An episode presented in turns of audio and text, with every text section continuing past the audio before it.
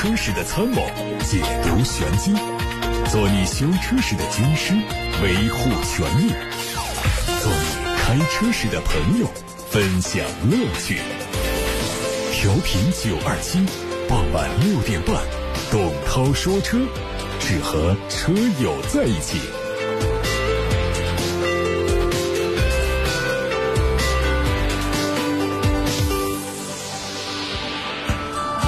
董涛在武汉的直播间向各位问好，问候大家五一劳动节快乐。今天我们照常是直播的节目，在节目当中呢，会跟大家分享几个话题。各位在调频九二七、蜻蜓、喜马拉雅这些平台都可以收到董涛说车节目的直播音频，同时呢，通过董涛说车的微信公号。微博以及蜻蜓、喜马拉雅这些平台的董涛说车专栏，还能够找到往期节目的重播音频。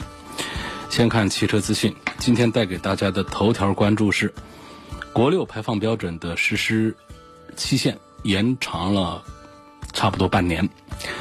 国家发改委等多部门日前联合发布了关于稳定和扩大汽车消费若干措施的通知，其中明确。轻型汽车国六排放标准颗粒物数量限值生产过渡期截止时间由二零二零年七月一号前调整为二零二一年元月一号前。二零二零年七月一号之前生产进口的国五排放标准的轻型汽车，二零二一年元月一号之前允许在目前尚未实施国六排放标准的地区销售和注册登记。未经批准，各地不得提前实施国家确定的汽车排放标准。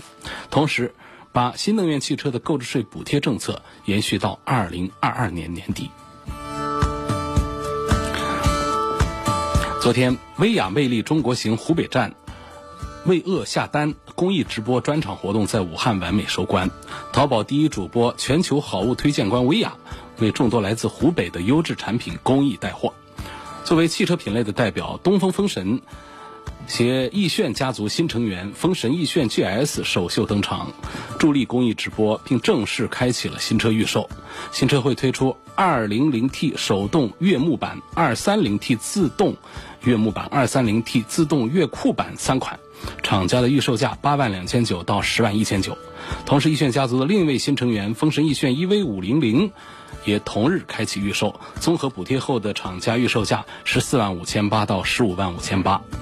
东风风神昨天还为观看直播的广大网友送出了额外惊喜，直播间九十九元下单可以享受万元豪华礼包，一时间云者众多，限量一千七百五十台车，七分钟。急速售罄。日前，CNCAP 在二零二零年度的第一批四款车型的安全评价结果已经正式出炉，具体车型分别是上汽大众帕萨特、广汽传祺 GA 六几何 A 以及广汽本田皓影。从测评结果的截图上看，四款车型无论是遭受正面碰撞，还是侧面碰撞的测试之后，A 柱都可以保持姿态完好，并没有断裂或者是曲折的情况出现，而驾驶舱内的整体构造都发生了严重的形变，并没有出现严重挤压驾驶舱的情况，而且气囊弹开状态正常。今天五一劳动节，特斯拉送上礼物，正式宣布对国产版的 Model 3降价。标准续航升级版降到了二十七万一千五百五。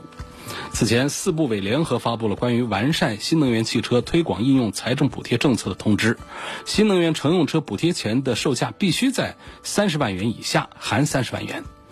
特斯拉 Model 3这次降价恰好是落在了补贴政策当中。售价调整后，国产 Model 3标准续航升级版的补贴前售价降到二十九万一千八，相比此前的三十二万三千八，足足降了三万二。在享受国家补贴之后的售价为二十七万一千五百五。而其他选装项目的价格没有做调整，除了黑色油漆之外，其他油漆都需要额外支付八千元。选装十九寸轮毂需要再付六千元，黑白双色内饰八千元。FSD 的价格也维持在五万六，同时家庭充电服务包还是八千元。外媒说，日本汽车制造商三月份全球销量相较去年同期下降了百分之三十四，只有一百八十二万辆。同时，随着海外疫情危机的持续，未来几个月预计汽车产销量还会进一步下降。根据丰田、日产、本田以及日本其他四家主要汽车制造商发布的数据，三月份他们在全球市场的汽车销量大约是一百八十二万辆，相较去年同期的两百七十七万辆，降了百分之三十四。根据路透社汇总的汽车数据，截止到三月的二零一九到二零二零财年中，日本七家主要汽车商家全球销量下滑了百分之七点三，只有两千六百五十万辆，创下四年以来的历史新低。外媒获得了一组宝马 X8 的内饰渲染图，它的内饰整体延续了 X7 简约的布局，在这些基础上做了升级。整体内饰设计凸显豪华氛围，采用皮质以及银色的金属材料来点缀，提升质感。最引人注目的是新款的方向盘，造型稳重，内嵌了触控式按键，辅以蓝色背光灯和氛围灯修饰，进一步强化它的未来科技感。另外，水晶。电子档杆也出现在 X 八上，并且在周围设置了新一代宝马 iDrive 系统以及驾驶系统相关的功能按键。动力方面会用 3.0T 直列六缸机，传动系统是八速的手自一体。再看奥迪国产的全新一代 A 三的实拍图，它相较老款车型尺寸全面加长。按照此前 A6L、Q3 和 A4L 车型的定价逻辑，全新一代 A3 大概率也会涨价，估计起售价会超过二十万。外观部分，全新一代 A3 采用了最新的设计语言，并且提供普通版、运动版双前脸造型。从对比图上可以看到，配有。熏黑的蜂窝格栅的运动版本整体造型很运动，下方进气口部分两侧也有很大的差异，侧面是一致的。车尾的 L D 流水转向灯和集成式 L D 点阵式日间行车灯的前大灯相呼应。动力，全新的一点五 T 发动机已经进入到批量试制的阶段，预计奥迪的全新一代 A3 都会换上这款全新的发动机。另外，新车还会继续用二点零 T 发动机做高配，传动系统全系都是七速的双。双离合变速器。一汽丰田官方传出消息，二零二零款的丰田威尔法已经上市，新车推出两款，售价八十一万九和八十七万元。这个车是埃尔法的姊妹车型，主打豪华 MPV 市场。它在外观上并没有太大的变化，主要针对主被动安全配置还有科技性的配置做了升级。它全系会标配 DVD 后排娱乐影音系统。九点六英寸的流媒体后视镜、多媒体显示以及十点五英寸的导航系统，另外还有倒车侧后方盲点警示系统带辅助刹车以及雷达带辅助刹车功能。内饰新车保持不变，动力也没有变化，仍然是二点五升的混合动力。海外媒体还曝光了一组 CT 五旅行版的渲染图。鉴于目前各大豪华品牌在旗下的车型都配有旅行车的配置，而凯迪拉克在旅行车的领域目前还是空白，所以凯迪拉克很可能会为了提高市场竞争力推出旅行车，并且进入到中国市场。外观方面，它和 CT 五三厢版一致，会提供豪华、运动两种外观。车尾是竖置的灯组，灯罩同样是红白的搭配。下方是双边四出的排气，也是咄咄逼人。CT 五旅行版会用 2.0T 发动机，最大马力241匹，匹配的是十速的手自一体变速器。海外媒体还曝光了一组 Mini Countryman 的特别版车型图片。它会推出基础版和运动版两款，起售价可能是二十一万元人民币，动力是一点五 T 和二点零 T 两款。一汽大众在工信部申报了高续航版的宝来纯电，这车的 NEDC 工况下续航里程达到三百四十六公里，远高于此前的两百七十公里，提升幅度达到百分之二十八。价格方面呢，它会做一些上调，预计是超过了十四万。它使用了能量密度为。一百四十瓦时公斤的三元锂电池，而老款是一百二十五瓦时。车身的质量同样是一点五吨，而耗电量是从十三点二降到了十三点一。根据不同车型配置，外观方面有四种，高低配车型有不同款式的上下格栅和 LED 大灯，侧面线条和燃油版完全一致。最后是捷途的 X 七零酷配，这个车已经上市了，卖价是十万九千九到十二万七千九，相比去。之前已经发布的几款车型，X70 的酷配定位是偏向个性运动的风格，仍然是 X7 系列的传统造型，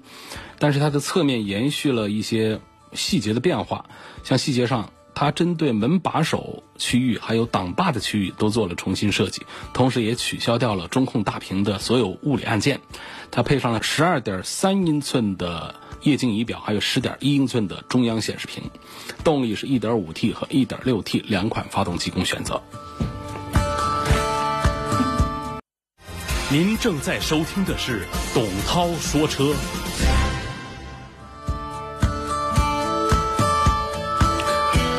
沃尔沃汽车伴你平安出行，感谢沃尔沃对本栏目的大力支持。我是董涛，今天带给大家的第一个话题呢，就聊一聊特斯拉。特斯拉刚才在新闻当中说过了，Model 3降价，而且降到了国家政策的起点范围三十万元之下。那么综合。补贴之后呢，实际上二十七万就能买到一台国产的特斯拉 Model 3。我们还记得上个星期五的时候啊，这 Model 3突然提价，标准续航升级版、长续航版分别上调了四千五和五千，但谁也没想到，才过了一个星期，特斯拉就宣布再一次调价，有点风雨无常啊。按照特斯拉官方说法呢，是为了让消费者可以享受到更。具有性价比的特斯拉产品，同时满足国家新能源汽车的补贴要求。从五月一号开始，特斯拉国产 Model 3标准续航升级版的补贴前的售价调整到三十万以下，二十九万一千八；补贴之后的售价二十七万一千五百五。那么这一次调整呢，是只针对了一款车，标准续航升级版，长续航版的价格没有变化，还是补贴之后。三十四万四千零五。虽然说这次调价在四月三十号，昨天特斯拉官网已经发布了相关声明，不过从消费者的态度上，不管是新车主还是老车主啊，都对特斯拉的频繁调价有一些有一些反感。在售价调整之后呢，这国产的 Model 3标准续航版，这补贴前的价格二十九万一千八。相比之前的三十二万三千八，是足足下降了三万二。那么在享受国家补贴之后的价格二十七万一千五百五，其他的选装项目的价格都没做任何的调整。黑色的油漆之外，其他油漆都要再加八千块钱。所以这二十七万一千五，你根本就买不到，你很可能是买不到你中意的车。因为黑色的这个 Model 3可能并不是一个主流的、受大家欢迎的颜色。然后呢？想用稍微大一点的轮毂，十九寸的轮毂也得再花六千块钱。然后黑白双色的内饰显然要比纯黑纯白都要显得更加有层次一些。那么很多人都会心动这样的内饰，但是你得花八千块钱。啊，还有它的这个 FSD，就是这个自动驾驶的这个模块，这一套东西要五万六。同时呢，家庭充电服务包也不是免费的，也没有降价，还是八千块钱。你说这个实际是针对咱们的这个政策补贴来的一个促销优惠了。在今年的第一个季度呢，特斯拉国产 Model 3的销量有一万六千多辆，在整体车市受到疫情严重影响的情况下，它这个销售数字是比较稳定的，市场占比也已经将近了百分之二十。那么这一次宣布官降呢？从官方昨天的声明当中呢，大体我们猜测它的原因有两个。第一呢，就是为了让消费者可以享受到更具有性价比的特斯拉产品。这句话呢，其实可以看作是随着国产化率的不断提升，Model 3的制造成本正在不停的、不断的下降。而成本下降，特斯拉本着回馈消费者的目的呢，把价格降低，这样在保持利润不变的前提下呢，消费者可以买到更便宜的车。第二呢，就是同时满足国家新能源汽车的补贴要求。这句话其实没必要做过多的解释。四月二十三号，工信部出台了一个补贴政策，这个政策当中呢，就规定了一个数字，三十万元，这是一个坎儿，就是补贴前的售价超过三十万元的新能源车，不再享受新能源补贴。而作为售价最接近三十万元这个价格门槛的特斯拉 Model 3的。乞丐版这次降价到三十万元以内，就刚好符合了国家政策的要求。那么降价这个事儿呢，没买的人可能会感到很高兴啊，出手买就节约了三万多块钱。但是对于那些刚刚提车的车主来说，转眼间就比别人多花了三万多块钱，搁谁也不会开心。但是呢，这确实就是特斯拉一贯的操作风格。否则也不会出现那么多的特斯拉因为突然调价而引发的车主维权行为了。那么对于准备买特斯拉的消费者来说呢，如果不是秉持着早买早早享受的心理呢，可能这个等一等。这样的心心态会成为主流，尤其是 Model 3目前仍然在不停的提升国产化率，未来还会用上宁德时代提供的电池。那么在使用了换装了宁德电池之后，估计在今年年内啊，国产 Model 3还存在很大的降价空间，甚至包括这个长续航版本。另外呢，随着国产 Model 3的价格下降呢，并且存在未来继续下降的可能，那么对于目前国内新能源市场的其他品牌来说，也会是很大的威胁。尤其是自主品牌所推出的高端产品，还有一些合资品牌的产品，那 Model 3肯定会挤压他们的生存空间。所以，对于这些车企来说，继续努力的提升产品力是一个方面，另一个方面就是要推出更加合理的定价策略。特斯拉终于学会在调价之前跟媒体、跟消费者知会一声了，而这一次降价呢，也可以算作是这个迎合我们的政策，是一个必然的选择。毕竟中国这么大的新能源汽车市场，对于特斯拉是充满着诱惑的。只不过特斯拉的调价机制呢，呃，苦了中国的消费者，老车主啊，就是一波波的被就像韭菜一样翻来覆去的被割。就是不知道从消费者的角度看，我们这个特斯拉的吸引力还能够维持多久？各位正在听到的是每天晚上六点半到七点半中直播的董涛说车。今天在节目当中跟大家分享的是汽车话题，所以没有跟大家开通八六八六啊、微信、微博上的互动平台。那么在节目时间以外，大家是仍然可以在这些董涛说车全媒体平台上提问。跟我展开互动。接下来要跟大家介绍的就是五月份呢，有几款即将上市的新产品，所以五月份打算出手买个车的，可以听一听这些车是不是你感兴趣的。今年的第一个季度呢，可以说中国的车市迎来了至暗时刻啊。狭义乘用车的销量只有三百万辆，同比降了百分之四十。那么这销量腰斩的车企是一大片。可以说是广受打击，深受打击。好消息就是从最新的四月份的销量来看呢，国内车市有爆发性回暖的趋势。四月份第一个星期乘用车的日均销量就有两万一千多，同比这个下降百分之三十五。那么第二周呢，就飙升到了三万多辆，同比增长高达百分之十四。所以很可能说我们在五月份呢，车市会迎来。一波爆发的行情，那么接下来我们带给大家九款产品，提示一下大家，啊，他们在五月份就可能会上市，近期打算买车的各位呢，不妨留意一下，也许其中就有你中意的一款。第一台车说的是领克零五，这车的上市时间呢已经确认为五月五号，这是吉利的高端品牌领克。领克呢，早两年是风光无限的，尤其是领克零一上市之后迅速的破万。但是呢，往后呢，就领克品牌啊，就暗淡了不少。从一季度的销量数据来看呢，这个可以说是大幅的跳水。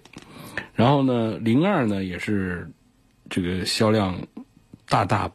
不及它刚开始上市的时候。唯一的一款轿车零三成为它的支柱，一个季度可以卖到一万多辆。可见呢，目前的领克品牌如果要继续发力的话呢，必须得有新鲜的血液注入。所以，首款轿跑 SUV 领克零五即将到来，就确定五月五号上市。这车的预售价是十八万到二十二万，车长呢有四米六的样子，然后定位呢是标准的紧凑型 SUV，用的动力是沃尔沃的二点零 T，变速箱是爱信的八 AT，这是。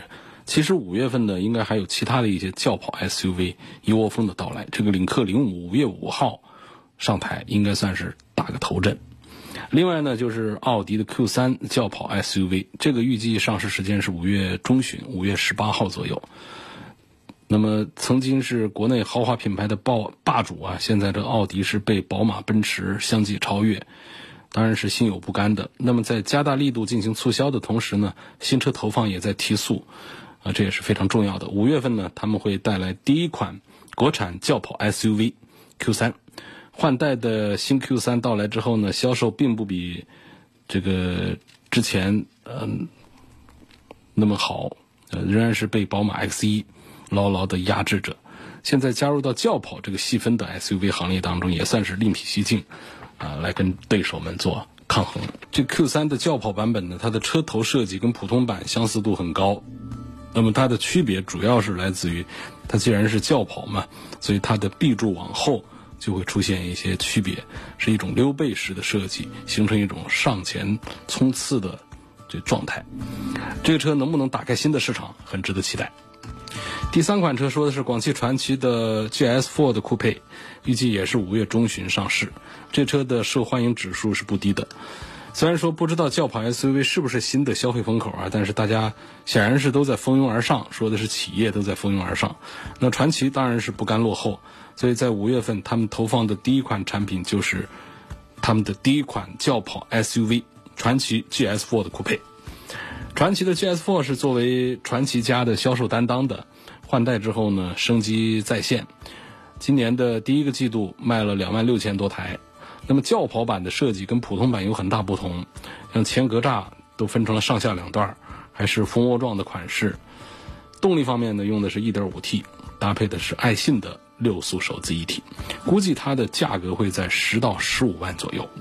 传祺 GS4 的酷配。五月份还会有一个标志的产品上市，是新一代的二零零八。这法系车啊，现在在中国市场上是很受冷落啊，几乎都被大家忘了。但是标致并没有放弃对中国市场的耕耘。今年第一款新车五月份上市，它就是全新一代标致二零零八。作为小型 SUV，曾经的二零零八呢，也是堪称时尚先锋的。设计上其实是很讲究的，很精致，很好看。其实法系车的设计呢，呃。很少有那种比较传统的风格，那么新的标致二零零八也是不例外。但是国内小型 SUV 市场的整体需求其实是并不旺盛的，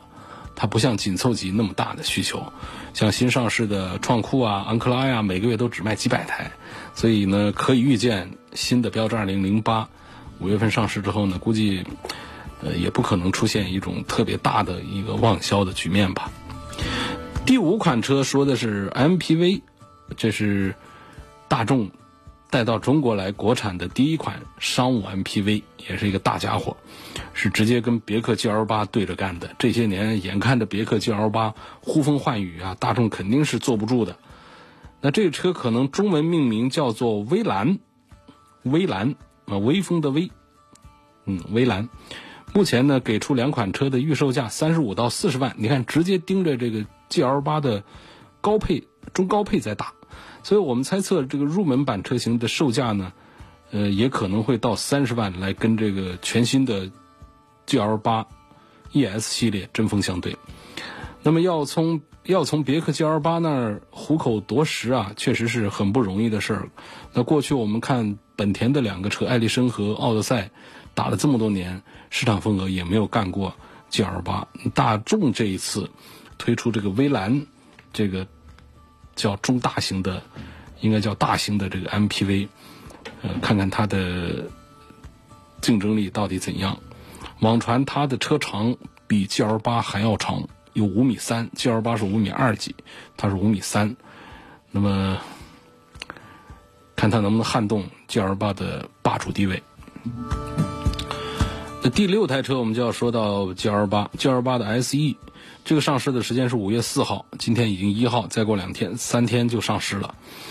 呃，这个车呢，我看了图片之后，确实是感到非常的惊喜的。那么前些时呢，高端定位的 M 尼二版本上市之后呢，马上又推这个低端版本 ES，也就是普通版 G L 八的改款。它在外观、在车头车尾上的镀铬装饰的加盟，还有整个仪表台的。这个更新确实是非常的成功的，第一次采用了一体式的大屏，十二点三英寸的全液晶仪表，然后包括它的这个双电动滑这个侧滑门也有了，原来都是单边的。然后呢，就还有一点，就座椅第二排的座椅最重要，跟我们现在 G L 八 E S 上的座椅是不一样了，直接就是把这个 M 二上的这种造型全配置全都拿过来了，只是皮料用的不像 M 二那么好而已。啊，这是别克 G L 八五月四号要上的 E S 新款，很漂亮，值得一看。那么第七个车呢，就是北线的索纳塔，呃，但是这个信息不是太准确，因为有消息也说它六月份才会上市。这车的这个热度指数也还不低。韩系车早些年在中国是很受欢迎的，但现在呢，这个有一些降温。但实际上呢，街上跑的现代车呢，可以看到它曾经在中国市场上的市场份额是非常大的。呃，但是现在这个韩系车呢，基本上呢，就是还是在一个中低端产品上车型上在走量，十五万以上的这个新车啊，受认可的程度仍然还是比较低的。比如说曾经火过一段时间的 K 五起亚 K 五，还有索纳塔新胜达，几乎都是备受冷落。那么即将到来的新一代索纳塔呢，能不能力挽狂澜，很值得期待。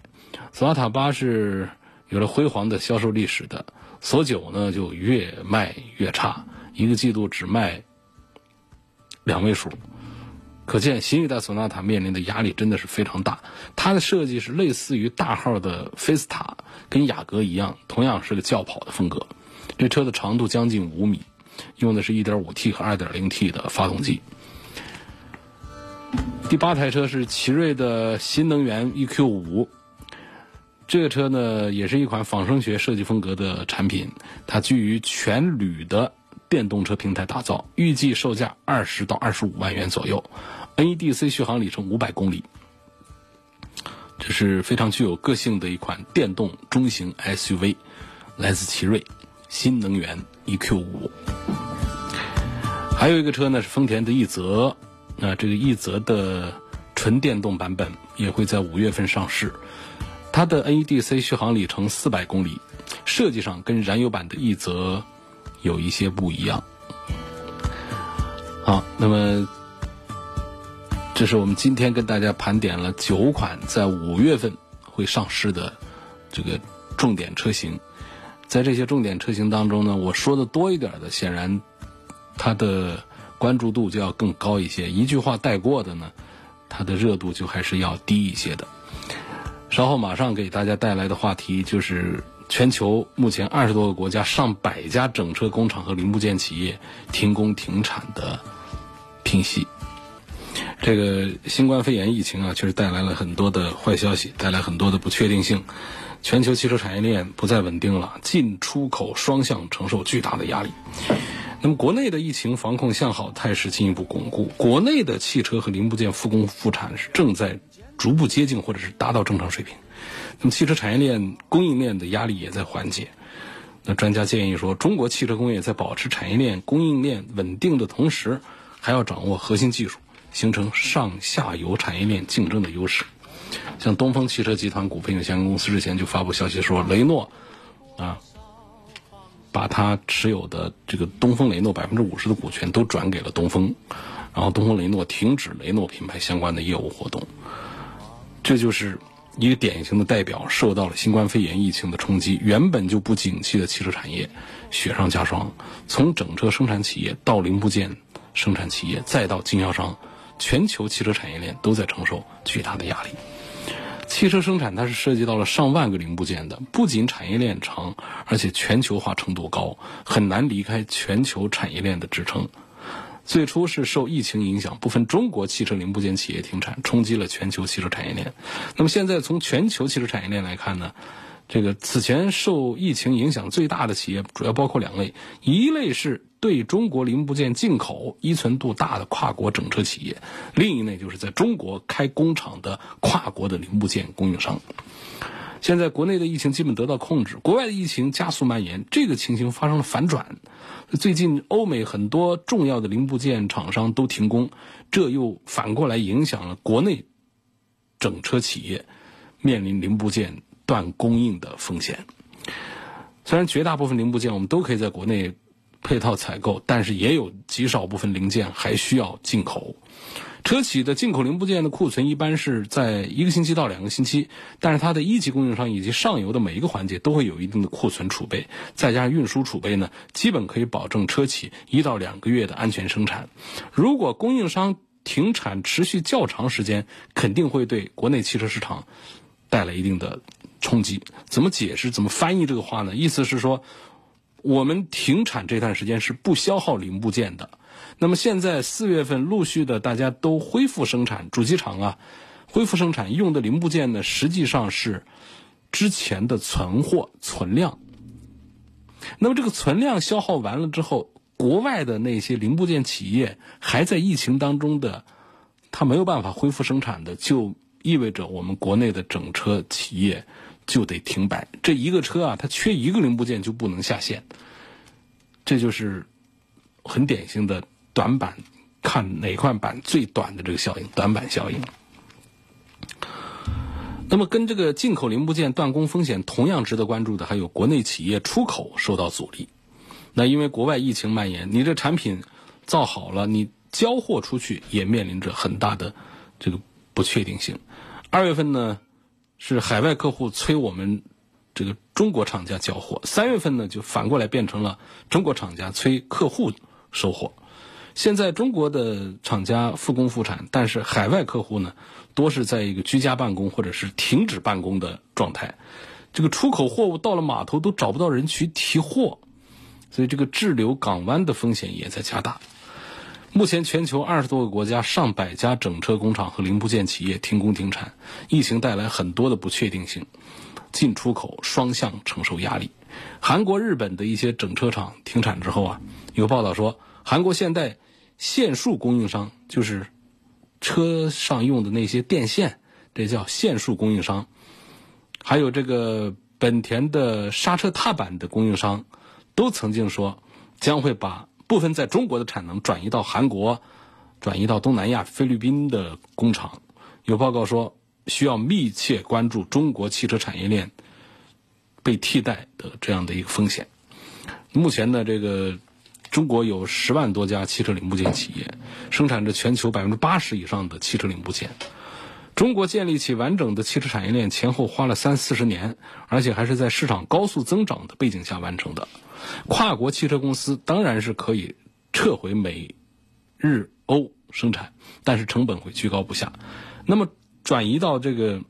东南亚这些国家呢，短期内产业链也是很难。把它建立起来。以这个特斯拉的上海工厂为例，跟美国的供应链相比啊，国产 Model 3的原材料和零部件的投入有可能省下百分之十到百分之二十，再加上制造费用和人工费用大幅度降低，实现零部件全面国产化之后，Model 3的总生产成本可能会下降两到三成。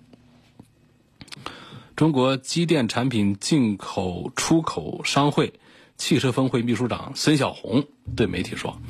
作为汽车产业链当中重要的一环，中国的地位仍然不可替代。从微观看，企业更换单一零部件供应商的谈判周期长、投入大，得不偿失；从宏观看呢，关键零部件在产业链所处的位置是稳固的，可替代性是很低的。整车企业更换供应商也需要提前很长时间，尤其是关键零部件有技术门槛。”没个一年半年的，基本没有可行性。作为全球最大的汽车消费市场，中国不仅汽车产业链完整，而且已经成为全球汽车最具有创新活力的区域，对全球汽车产业链的重要性和吸引力都在持续增加。宝马集团董事长。齐布策对记者说：“在疫情影响下，必须要有信心，相信疫情过后会有更长远的未来。目前，宝马集团已经完成了北京、上海、沈阳这三大研发中心的全新升级，在中国建起了德国之外的最大研发网络。那么，针对全球疫情给中国汽车产业带来的影响，商务部曾经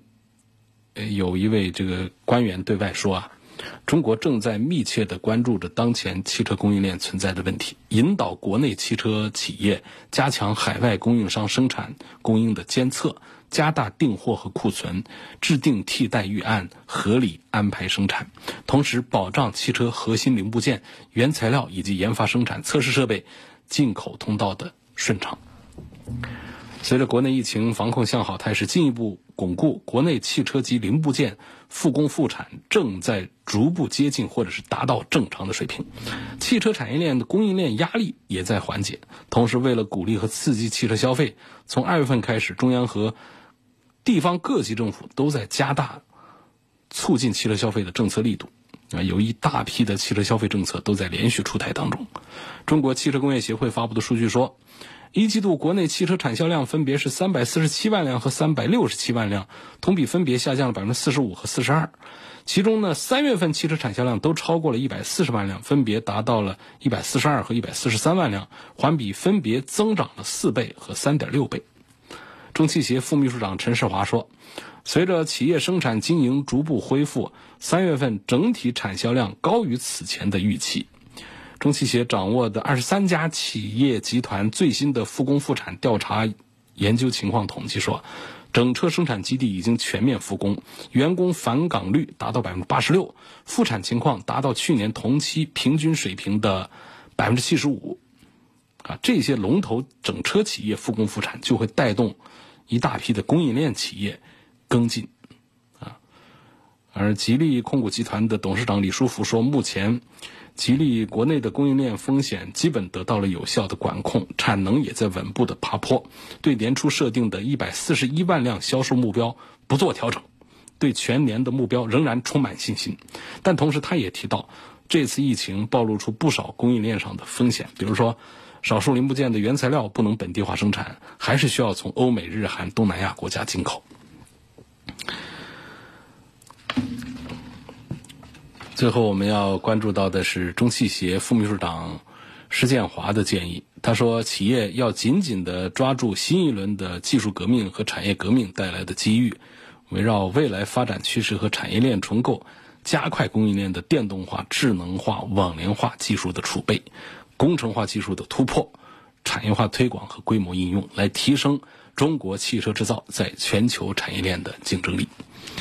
今天董涛说车的话题就到这儿为止。感谢各位收听，再次祝大家五一劳动节愉快！大家好好休息几天，节后呢又要继续战斗。